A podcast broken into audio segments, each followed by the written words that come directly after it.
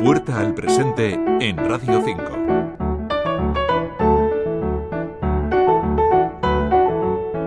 Todos hemos escuchado esta noticia. Fuimos al apartamento donde él vivía y cuando entramos y abrimos la puerta de su habitación le encontramos muerto.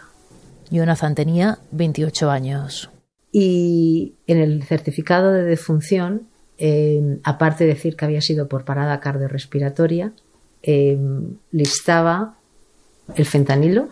Sin embargo, ¿qué es el fentanilo y dónde comienza su crisis? La crisis propia de, de opiáceos empieza a principios, pues no sé si era de los 90, eh, ya en Estados Unidos, y cuando ya esta se, o sea, se, se, se, complica y consiguen controlar las sustancias que era fundamentalmente hidroxicodona, hidrocodona. Habla Elena Escubedo, catedrática de farmacología de la Universidad de Barcelona. Pues cuando esto ya lo, lo consiguen lo consiguen modular, pues entonces empiezan a, surgir unas nuevas sustancias que puedan que puedan estar eh, diríamos sustituyendo a los antiguos opiáceos. Y entonces cuando sale el fentanilo.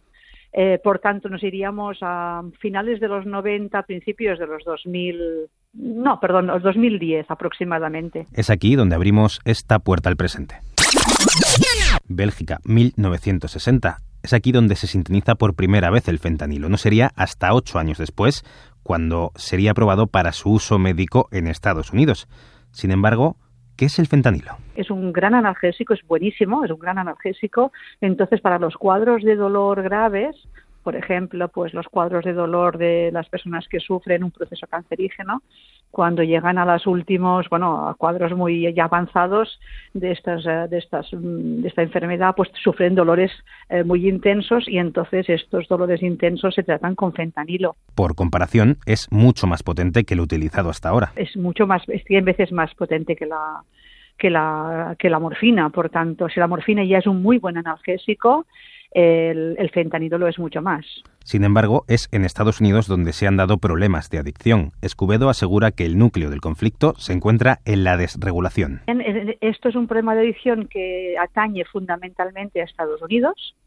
Y entonces ellos, eh, el problema que tienen es que la, la, prescripción de este medicamento no está bajo control riguroso de la inspección sanitaria, sino que los médicos son libres para prescribir y por tanto prescriben a deseo del paciente. Y asegura que España no cuenta con casos así. Las personas que toman fentanilo están totalmente reguladas y conocidas por, la, por, los inspectores sanitarios. Por tanto, nuestros pacientes con una determinada forma de fentanilo están totalmente controladas. Es decir, aquel que tiene el fentanilo pues por vía intravenosa, por vía oral, es decir, por unas formas de administración rápida que se llaman de efecto rápido, este, este, fentanilo de efecto rápido es el que es más adictivo. Aunque sí que se registra un mayor uso de este analgésico. Simplemente creemos, según dice la Agencia Europea del Medicamento, que este incremento que hemos tenido en los últimos años, en los últimos dos años de, de prescripción del fentanilo, pues se debe a que, a que los médicos lo están dando en cuadros de dolor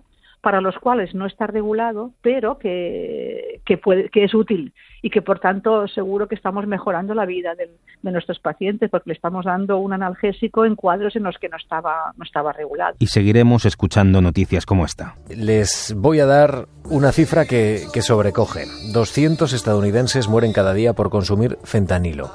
200 personas al día y la mayoría de ellas son jóvenes.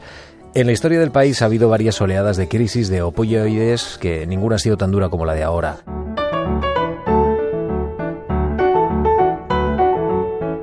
Pero para ello es necesaria la historia. Daniel Andrés, Radio 5 Todo Noticias.